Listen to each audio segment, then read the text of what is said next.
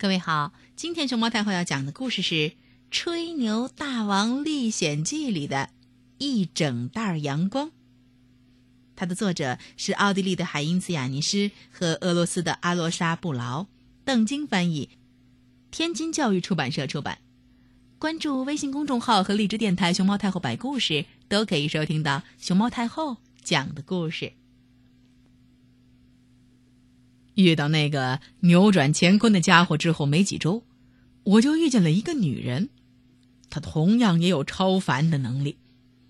她的超凡能力一样让我目瞪口呆。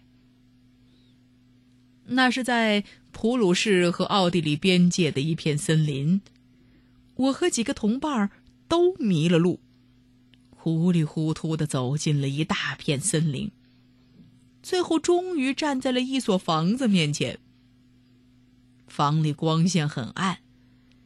听见我们的敲门声和叫喊声之后，一个和蔼的女人打开门，像招待好朋友一样招待了我们。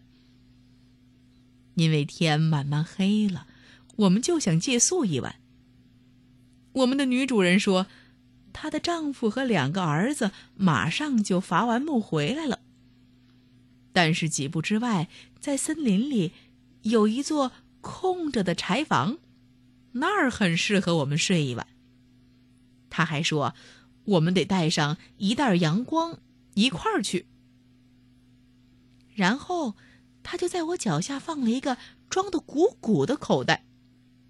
他说：“这是我自己收集来的阳光。”嗯，现在森林正黑着呢。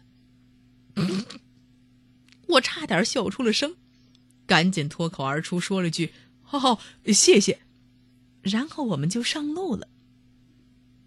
袋子很轻，很容易提，就好像一件薄薄的衬衣。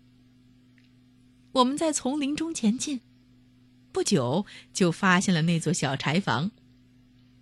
房里堆着木头和稻草。那个女人说的对，这儿差不多和森林里一样漆黑一片，伸手不见五指。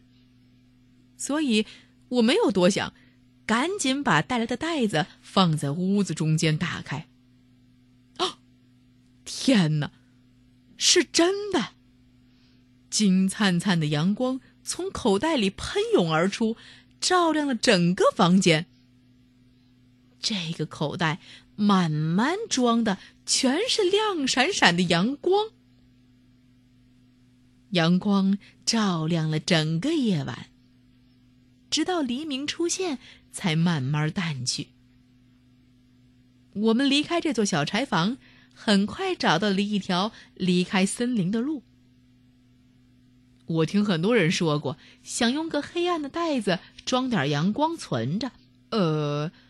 但是，谁也没有成功过。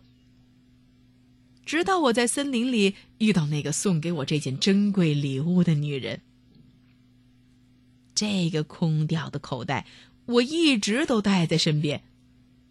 但是直到今天，我也依然没有成功的用它乘过阳光。如果哪天我又到那片森林里去，一定会去拜访。那个友好的阳光收集人，让他给我出点好主意。